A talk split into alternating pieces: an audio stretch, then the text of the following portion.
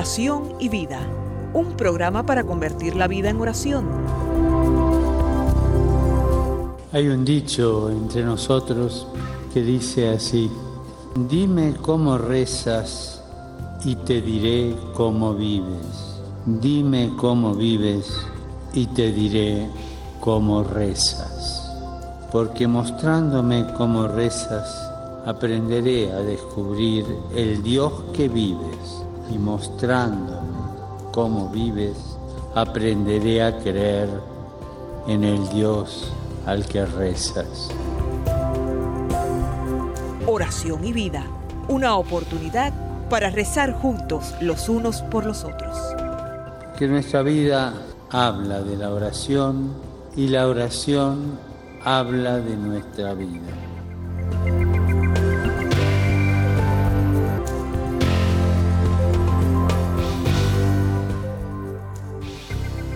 Ven Espíritu Santo, llena los corazones de tus fieles y enciende en ellos el fuego de tu amor. Envía Señor tu Espíritu Creador y renueva la faz de la tierra. Oh Dios, que has iluminado los corazones de tus hijos con la luz del Espíritu Santo, haznos dóciles a sus inspiraciones para gustar siempre el bien y gozar de su consuelo. Te lo pedimos por Jesucristo nuestro Señor. Amén.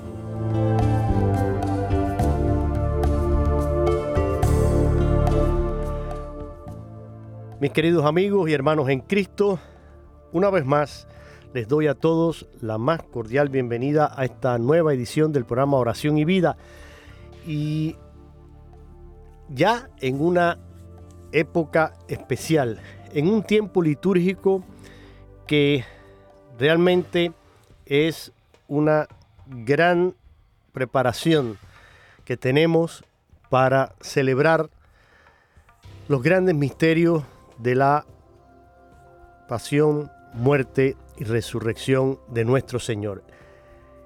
Este año el calendario litúrgico nos trae la cuaresma bastante temprano, apenas estamos en los mediados del mes de febrero y ya hemos dado inicio a este tiempo fuerte de la liturgia que realmente pone el acento en la conversión.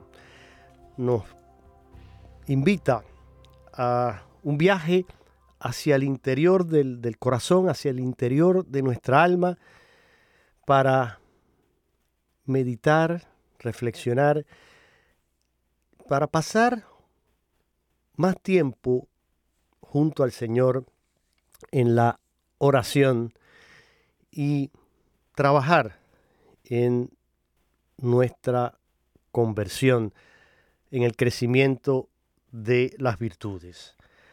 Hoy el programa va a tratar de estos temas y vamos a brindarles una serie de quizás ideas, reflexiones, puntos que les puedan ayudar a lo largo de este caminar.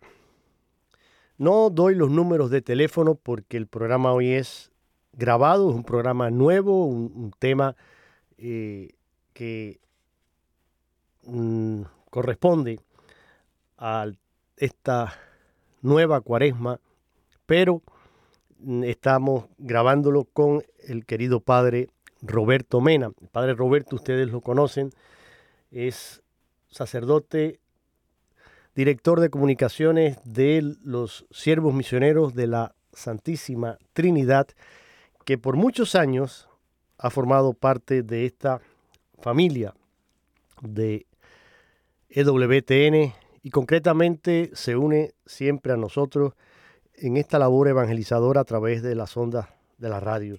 El padre es un gran comunicador y es un misionero incansable. Yo creo que eh, el Señor le regaló esa, esa vocación porque sabe que es un sacerdote que lo pone todo, que puso un día las manos en el arado y dijo, aquí estoy Señor, y desde entonces está abriendo surcos en esta viña del Señor, echando la buena semilla y cosechando frutos a través de su ministerio sacerdotal y de toda la labor que realiza.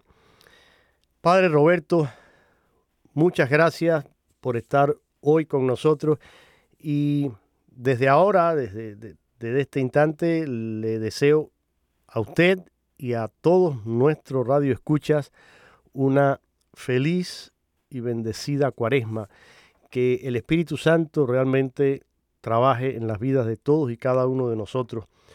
Recuerden que estos programas los pueden escuchar también en eh, nuestra página web, si van a la página de radio, ahí estos y toda la programación nuestra está disponible. Si no puede escucharnos en vivo, pues puede ahí descargar los programas en formato de podcast y los escucha a su mejor conveniencia. También pueden mandarnos un correo al título del programa oración y vida arroba ewtn.com oración y vida arroba ewtn.com y ahí con muchísimo gusto recibo todas sus inquietudes, sus preguntas, sus comentarios, sus sugerencias también. Muchos programas salen gracias a sugerencias que ustedes nos envían. Así que hay muchas, muchas maneras hoy de estar comunicado. Yo sé que algunos lo hacen a través de su aplicación también en el teléfono. Es una aplicación gratuita EWTN. La descargan y ahí también tienen toda la programación de radio y televisión al alcance de eh, su teléfono. Ahora sí, Padre, pues gracias de nuevo por estar con nosotros. Bienvenido.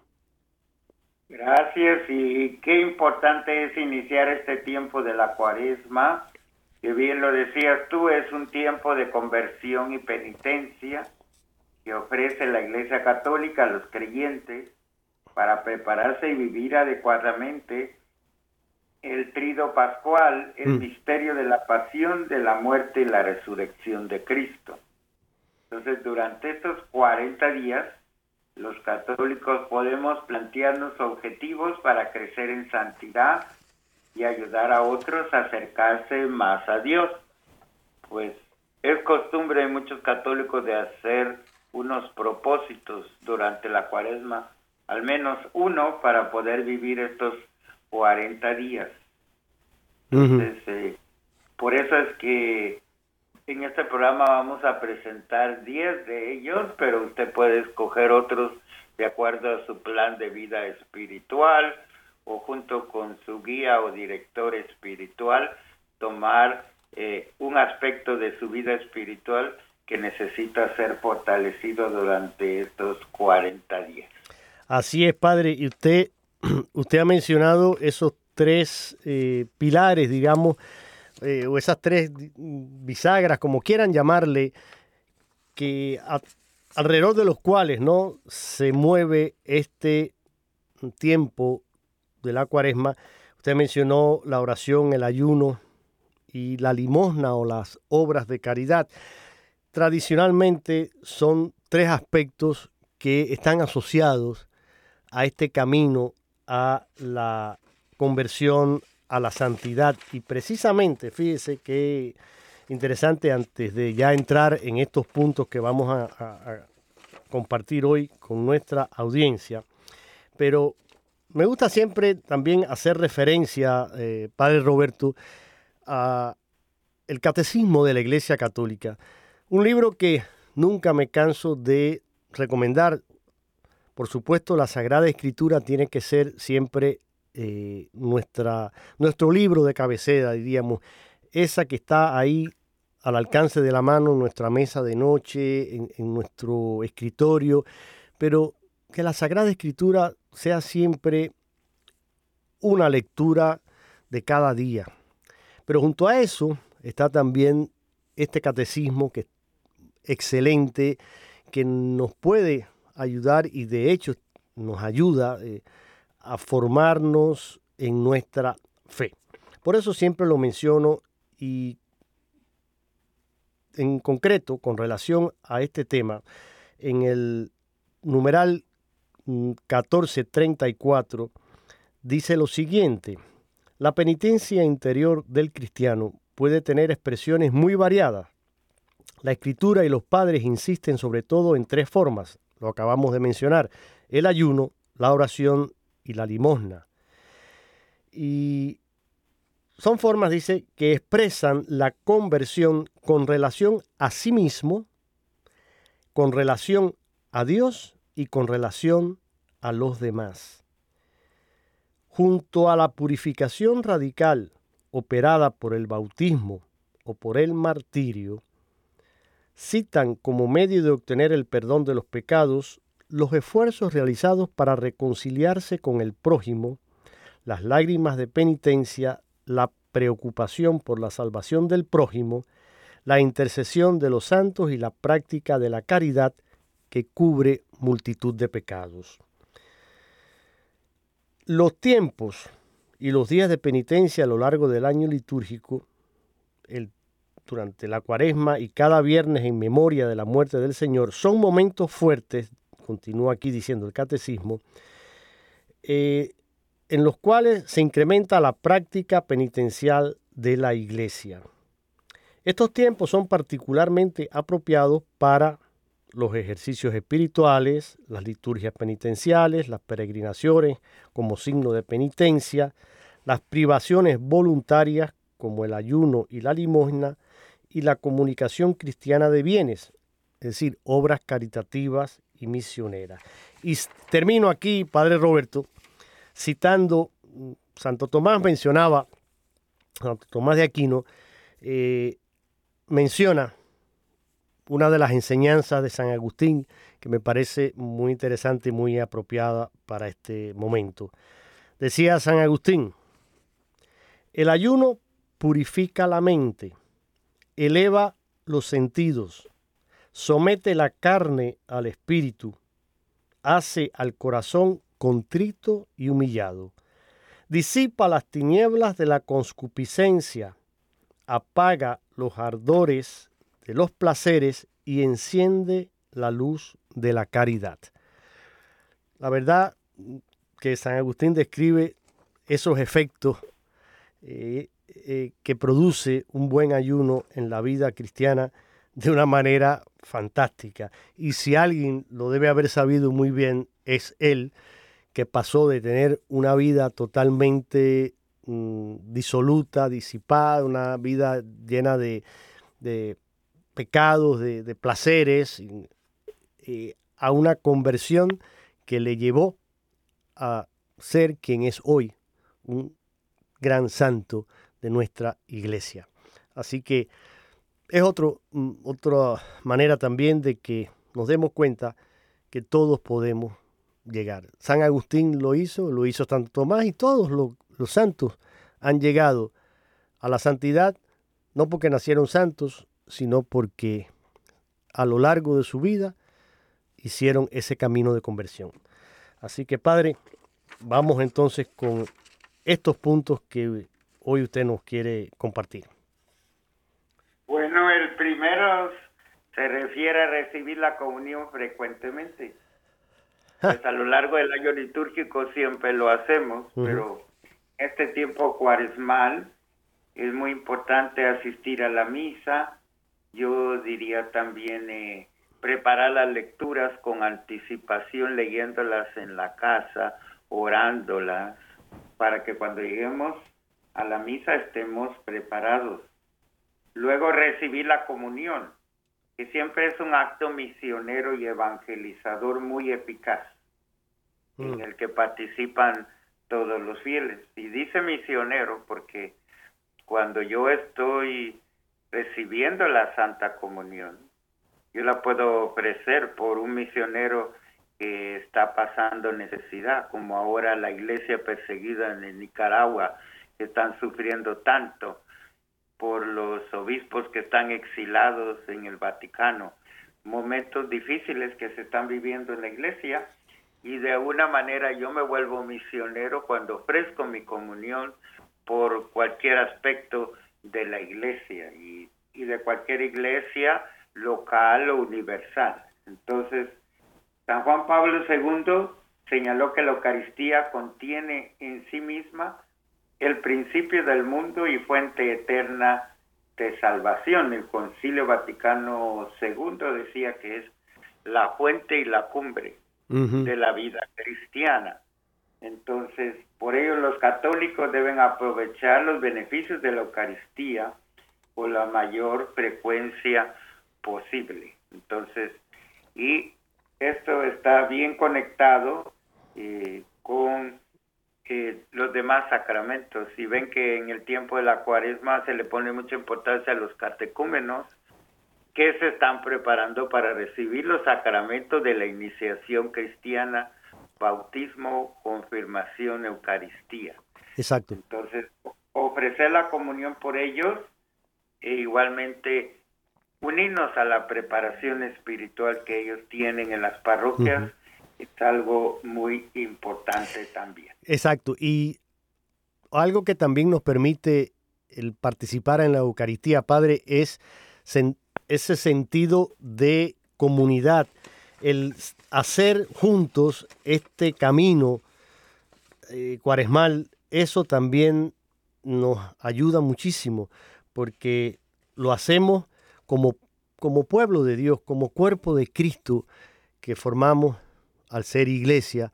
Entonces, eh, unos a los otros nos ayudamos, nos apoyamos, oramos los unos por los otros y, ofrecemos la Eucaristía por, por, tantas intenciones que tenemos siempre eh, en nuestro corazón, en nuestra mente, pues es una manera muy, muy especial.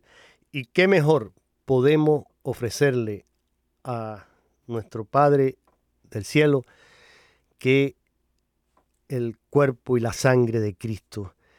¿Qué mejor sacrificio podemos hacer que ofrecer ahí junto con el sacerdote y ofrecernos nosotros también en ese momento para que se eleve hasta Dios Padre mi oración como el incienso, como dice el Salmo, ¿no? Se eleve a ti, mi Señor, y, lo, lo, hacemos junto con Cristo, que se ofrece en cada Eucaristía. Así que este es un, punto muy, muy eh, importante y muy a tener en cuenta, Padre Roberto. Y asimismo diría yo también las visitas a Jesús sacramentado. Por supuesto. Igualmente animarse a vivir los jueves eucarísticos donde muchas parroquias se expone el Santísimo durante todo el día. Y son formas concretas también de participar en la Eucaristía y que los santos padres siempre han apoyado lo que es la adoración eucarística y los grandes santos de la iglesia, ven San Alfonso María Gregorio, animando con su libro sobre las visitas a Jesús sacramentado. Entonces, ahí crecemos en nuestra fe y en la vida litúrgica de la iglesia. Hay otro punto que viene aquí, padre, que lo vamos, me lo voy a tratar, voy a ligarlo con este porque eh, tiene relación. Dice aquí eh, en, este documento que estamos compartiendo, confiésate, no tengas miedo, solo ve a confesarte. ¿Por qué digo que, y lo conecto? Porque miren, para recibir la comunión hay que estar en gracia de Dios no podemos ser conscientes de ningún pecado grave. Y si es así, sabes que no debes acercarte a comulgar. Para eso, antes debes ir a la confesión, al sacramento de la reconciliación y allí reconciliarte con el Señor, reconciliarte con tus hermanos y pedir a través de el sacerdote esa gracia del perdón. Recuerda siempre, siempre que para comulgar hay que estar en gracia. Por eso, Padre, eh, lo quería mencionar ahora y este es un tiempo también muy especial para retomar la práctica frecuente de este sacramento de la reconciliación. ¿Algún consejo que usted quisiera dar también con referencia a este sacramento, Padre? Usted que, que lo ejerce y que además como misionero de la misericordia, que también lo es, pues lleva este eh, mensaje de perdón y de misericordia a tantos rincones? ¿Qué nos puede aconsejar para hacer una, por ejemplo, una buena confesión? Bueno, pues eh, tomar los pasos de una buena confesión. Entonces, primero, ¿verdad? Dolor de los pecados, que a mí me duela los pecados que yo he cometido, que, me, que esos pecados yo sea consciente de ellos, es muy importante. Bueno, después decir los pecados al sacerdote, muy importante en compartir todo lo que se trae en el corazón, no guardar nada, eh, y sea el pecado más grave que sea, poder confesarlo, eso es muy importante. Entonces, eh, es decir los pecados al sacerdote, luego de previo de un examen de conciencia, hacer un buen examen de conciencia que tiene que ver con los mandamientos de la ley de Dios, los mandamientos de la iglesia. Se pueden usar algunos pasajes bíblicos como las bienaventuranzas para ayudarnos a hacer un buen examen de conciencia. O Mateo 25, donde están hablando de las obras de la misericordia. Entonces, ¿cómo estoy yo atendiendo al prójimo y vistiendo el desnudo, ayudando al que lo necesita? Entonces, hay muchas maneras, incluso a través del Padre nuestro. Entonces, ¿cómo estoy viviendo yo cada una de las partes del Padre nuestro en mi vida personal y comunitaria? Aquí les estoy diciendo algunos de los muchos que hay. Exacto. Eh, hay otros que ya están pues establecidos, están en el internet o lo puede comprar en cualquier librería católica. Eh, pues como examen de conciencia que te pueden ayudar por medio de preguntas y a algunos les aconsejo que si pues le falla un poquito su memoria, que los escriba en un papel o en el teléfono actualmente y lo lleve en el momento de la confesión para decir todos los pecados al sacerdote. Después de que el sacerdote te da la absolución, cumplir la penitencia que te da el sacerdote. No cambiarla ni modificarla, sino la que el sacerdote te haya dado. Así es. De esa manera te va a ayudar en tu crecimiento espiritual. Dos cositas nada más voy a apuntar sobre esto que ha dicho eh, usted, padre. Y en cuanto a los pecados, es, bueno esto de hacer, tener su lista, tener eh, claro cuáles son los pecados que debo confesar. Miren, la confesión no es dirección espiritual. La confesión es ir a decir mis faltas, mis, debilidades, mis pecados, donde yo he caído, los errores que he cometido. Un sacerdote mm, decía un consejo que a mí me parece muy interesante también, me pareció que, sí, que ayuda y que es muy válido.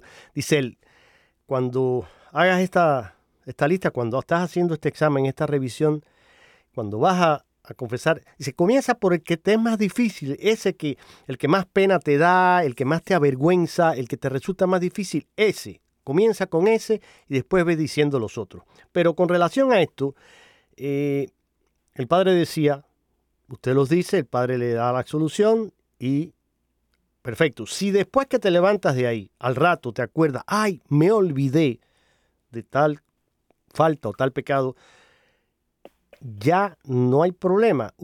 Si fuiste de verdad, de buena voluntad, con, el corazón limpio, arrepentido, a decir toda tu falta y alguno se te olvidó, ok, lo que tienes que hacer, ya se quedó perdonado, no importa, pero como tú te acordaste y lo tienes ahí, en una futura confesión, entonces lo puedes decir.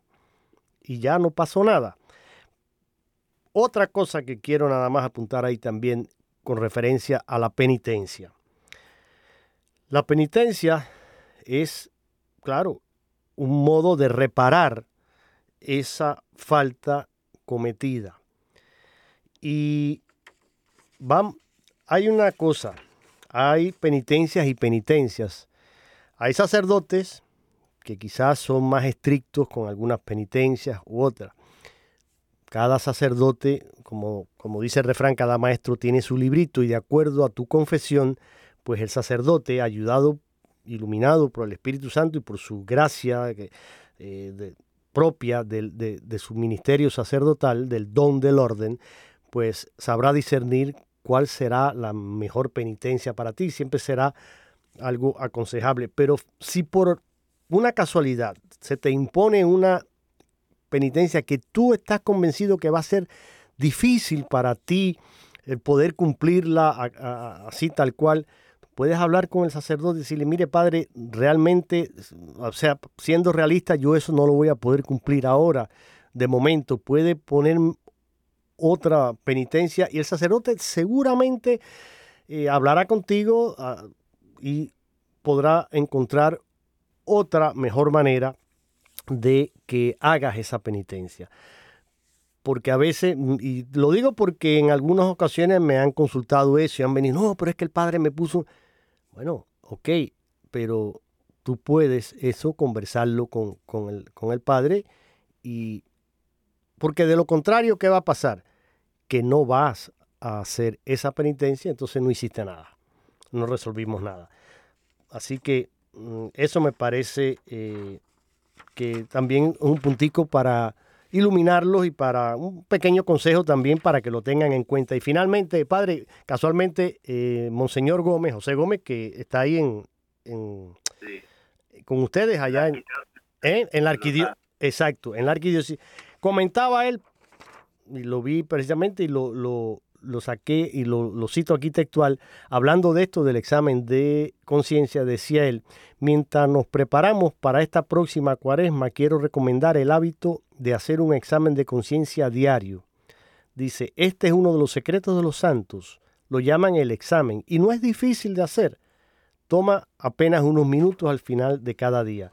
El examen, dice Monseñor Gómez, es solo un simple repaso de tu día. Pídele al Espíritu Santo que te ayude a reflexionar qué bendiciones recibiste, qué cosas buenas hiciste hoy, cuáles son las formas en las que fallaste, en las que pecaste o en las que te quedaste corto, que podías haber hecho más y no hiciste. Mientras reflexionas sobre tu examen diario, agradece a Dios por sus bendiciones, dile cuánto lamentas tus fracasos y toma resoluciones para hacerlo mejor al día siguiente. Cuando adquieras el hábito de hacer un examen diario, te conocerás mejor a ti mismo y empezarás a verte como Dios te ve, con toda la ternura que tiene para ti y todas las cosas hermosas que quiere para tu vida. Me pareció muy interesante y creo que muy válido.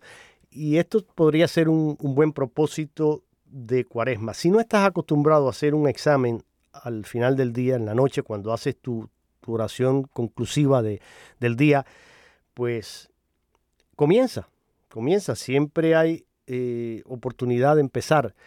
Esta cuaresma puede ser este uno de los quizás eh, puntos que te ayuden a decir, mira, esto es algo que puedo hacer, esto es un propósito para esta cuaresma. Entrenarme en revisar mi vida, en conocerme un poco mejor y al final de cada día hacer una pequeña evaluación, cómo fue tu día y como decíamos, Señor, qué está bien, qué está mal, en qué fallé y qué puedo hacer para mejorarlo y que mañana sea mejor. Seguimos, Padre, con otro de los puntos aquí. Nos habíamos saltado uno acerca de la oración, que creo yo que es importante también. Sí, de alguna manera lo mencionamos, pero bueno. Sí. Eh, muchos católicos ignoran la importancia de la oración en su vida. Este tiempo de cuaresma puede ser una excelente oración para profundizar en nuestra relación con Dios a través de la oración. Como decía San Juan de la Cruz, quien huye de la oración huye de todo lo bueno. Así es. Entonces, y San Efrén decía que la oración nos protege de la ira, del orgullo, de la envidia. Y rezar nos ayuda a morir a nosotros mismos para confirmarnos con Jesús, algo especialmente necesario durante la cuaresma. Y tomar más tiempo de oración es lo que yo recomiendo a las personas aquí en mi parroquia. Eh, en muchas ocasiones las personas apenas hacen una pequeña oración en la mañana cuando se levantan o en la noche que se acuestan, pero por ejemplo de tomar media hora de oración en silencio, no con un libro, en silencio, y platicarle a Dios y conectarme con las lecturas de la misa del día me pueden ayudar a mí. Entonces, y es como un ejercicio que si comenzamos con media hora, después lo vamos a hacer con una hora, como lo hacía la Santa Madre Teresa de Calcuta, una hora en la mañana y otra hora en la tarde. Entonces, muchos santos, incluyendo también Monseñor Fulton Sheen, hacía su hora santa diariamente. Y él decía, Fulton Sheen, que eso era lo que le daba fuerza para poder vivir todo su día de una manera donde se sentía conectado con Dios. Entonces todos los grandes santos nos enseñan que tomaban tiempo en la oración. Los evangelios de estos domingos anteriores habla que Jesús dejaba las multitudes y se iba y retiraba para hacer oración a Dios Padre. Nosotros también estamos invitados a lo mismo en este tiempo cuaresmal. Así es, así es. Y hay infinidad de recursos. Y yo, les, por ejemplo, les recomiendo tantos que ahora pues usan los, teléfonos estos inteligentes y están llenos de, aplicaciones y siempre eh, están pues utilizando y mandando mensajes y, y, viendo videos, etcétera, etcétera. Mira, hay aplicaciones excelentes, por ejemplo, para rezar la liturgia de las horas. La liturgia de las horas no es más que marcar cada momento del día a través de los salmos y de la mm, oración de la iglesia, seguir ese, ese ritmo, pues desgranando cada momento del día en una clave orante. Y están los laudes en la mañana, están eh, la hora intermedia al mediodía, están las vísperas en la tarde y las completas al final del día en, la noche. Las cuatro horas mayores hay otras eh, intermedias y maitines en las madrugadas, etc. Pero no hay que ser tan eh, exagerado. Cojan, aunque puedas rezar, mira, si no puedes hacer esas cuatro horas mayores, aunque digas, bueno, me voy a proponer rezar laudes y, vísperas, por ejemplo, o y el, si no pudiste en un momento por alguna razón, te saltaste una, pues la hora siguiente, bueno, no, no pude rezar los y rezo la hora intermedia antes de almorzar, o luego, no sé, eh, secta, nona, pero busca, hay aplicaciones excelentes, muy fáciles, muy sencillas, y ahí estás también uniéndote a la oración litúrgica de la iglesia. Cuando uno reza las horas litúrgicas no lo reza solo, sino que de alguna manera estás uniéndote a ese caudal de oración que hay a lo largo del mundo entre todos los que se unen para rezar estas horas litúrgicas. Esa puede ser una, una bonita manera también y, un buen propósito para eh, la oración en la cuaresma. Padre, Voy a hacer una breve pausa musical y nos vamos de inmediato con los puntos siguientes. Quiero dejarles ahora para que hagamos un poquito de, oración, meditación con esta hermosa canción en la voz de Atenas. Perdona, Señor, mi culpa y mi pecado.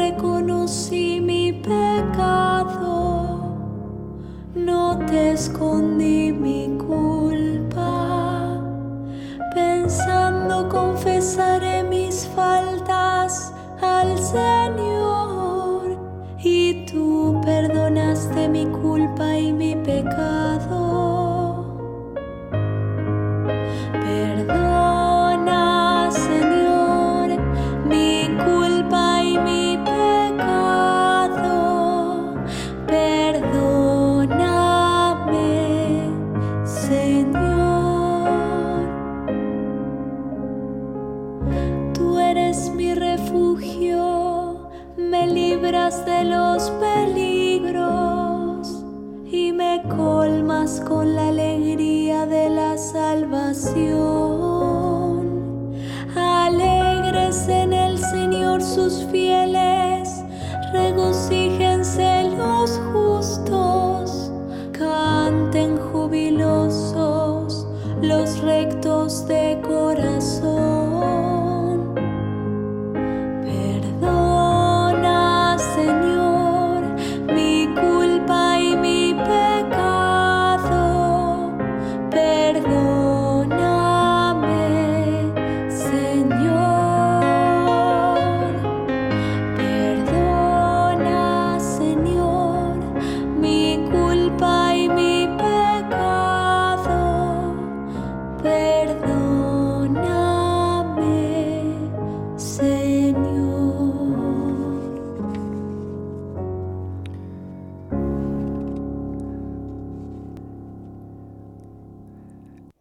Perdona, Señor, mi culpa y mi pecado, nos cantaba Atenas con esa preciosa voz.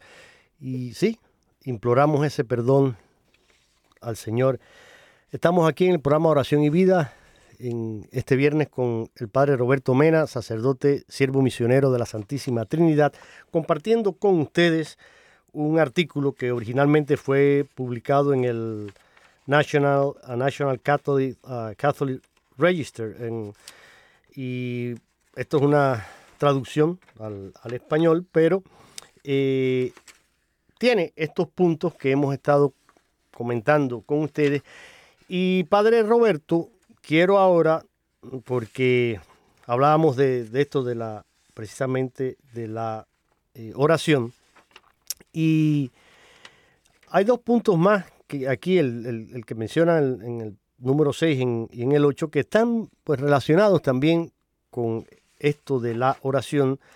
El punto sexto dice, cultiva tu devoción a la Virgen y el número 8, medita el Via Crucis. Por supuesto, a ver, son dos prácticas, Padre Roberto, que no deben ser única y exclusivamente de la cuaresma. El Via Crucis, eh, aunque es propiamente, claro, mm, el cuaresmal en el sentido de que meditamos en esas 14 estaciones ese camino de penitencia, de sufrimiento de el Señor y lo acompañamos en ese camino de la cruz.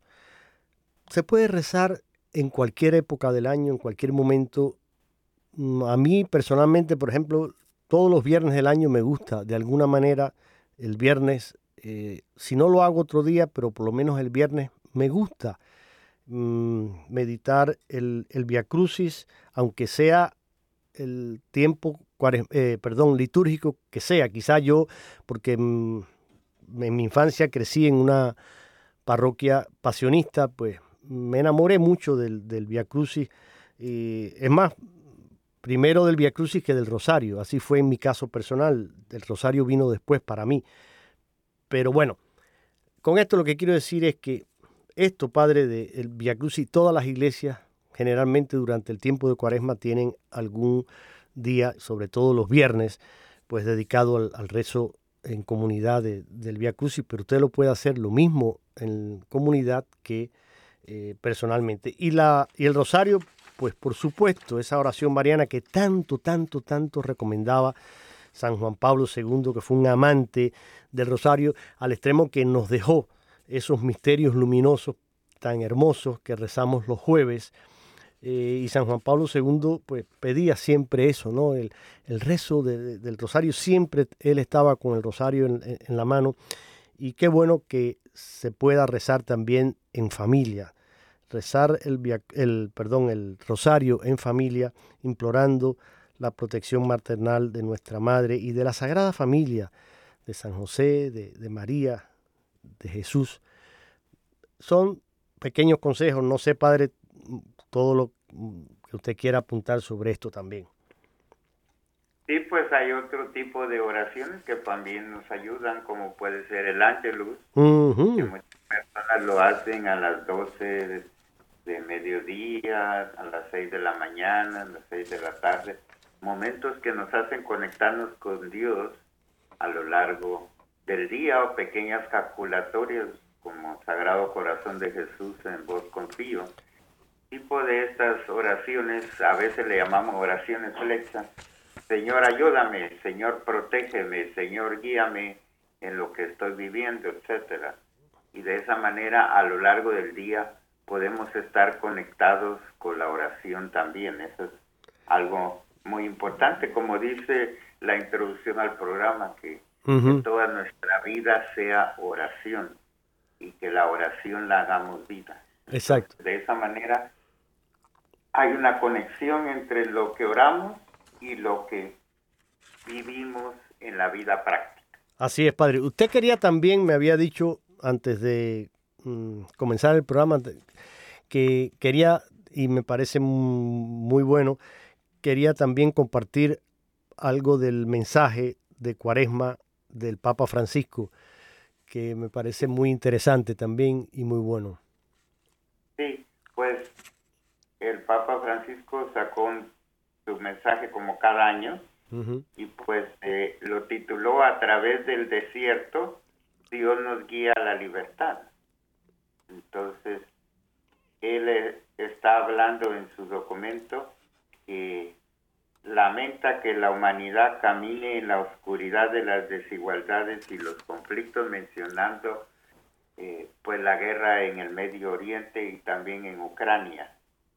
Y la reflexión del pontífice de cara a la cuaresma, muy importante, es que así como los israelitas vivieron el desierto, así nosotros también pasamos de la esclavitud a la libertad el pueblo de Dios, dice el Papa Francisco, lleva dentro de sí ataduras opresoras que debe decidirse abandonar.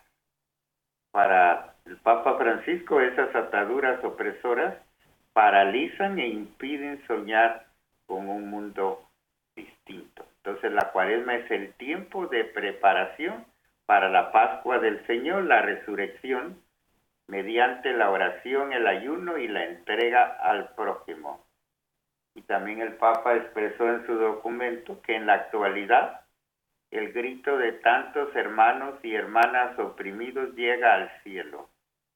Entonces recordó aquel pasaje de Génesis 3.9 donde dice estas preguntas, ¿dónde estás?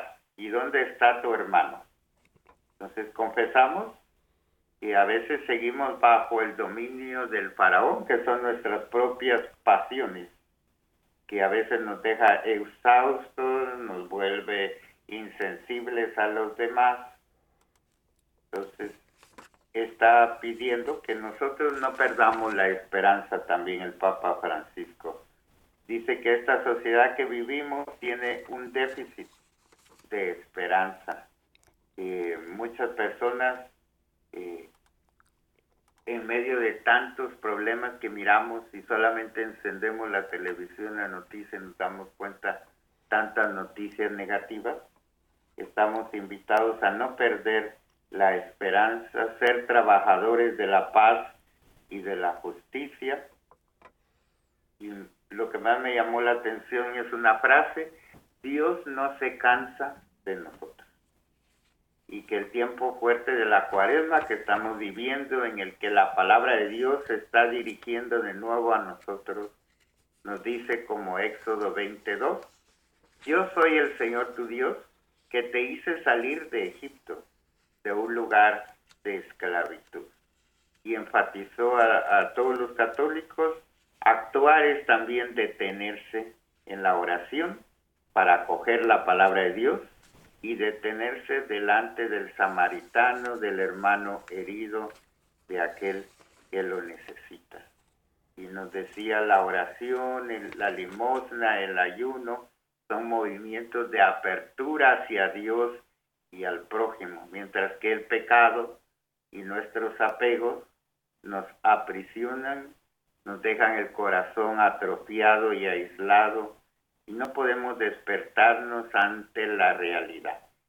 Entonces, también dice la dimensión contemplativa de la vida, que la cuaresma nos hará redescubrir, movilizará nuevas energías. Entonces dice, no perdamos tiempo en estar amenazando, en pensar en nuestros enemigos, sino pensemos en las demás personas como compañeros de viaje que todos nos ayudan a crecer, tanto los que llamamos buenos como los que llamamos malos, de todos modos nos ayudan a crecer. En el desierto, imagínense ustedes esos miles de personas caminando con Moisés en el desierto, como ellos tuvieron que haber tenido muchos choques, pero ese deseo de la libertad, ese desafío, de que estaban con Dios, que la nube bajaba todos los días y luego recibían el maná, les daba la fuerza. Así nosotros también recibimos el maná de la Eucaristía diariamente o los domingos y eso nos da la fuerza para seguir ese camino en nuestra vida espiritual. Interesante y, y creo que solamente el título ¿no? Del, de este mensaje tan eh, hermoso, eh, de que él lo, lo, ¿cómo es? De la, el título del mensaje, Padre, que de la esclavitud a la libertad. Es decir, y sí, miren, el pecado, por supuesto, el pecado es una esclavitud. El pecado nos esclaviza y la única manera de librarnos y alcanzar esa libertad es a través de la reconciliación, a través de la gracia del perdón. Entonces, estamos en, este tiempo tan hermoso de la liturgia que es la cuaresma.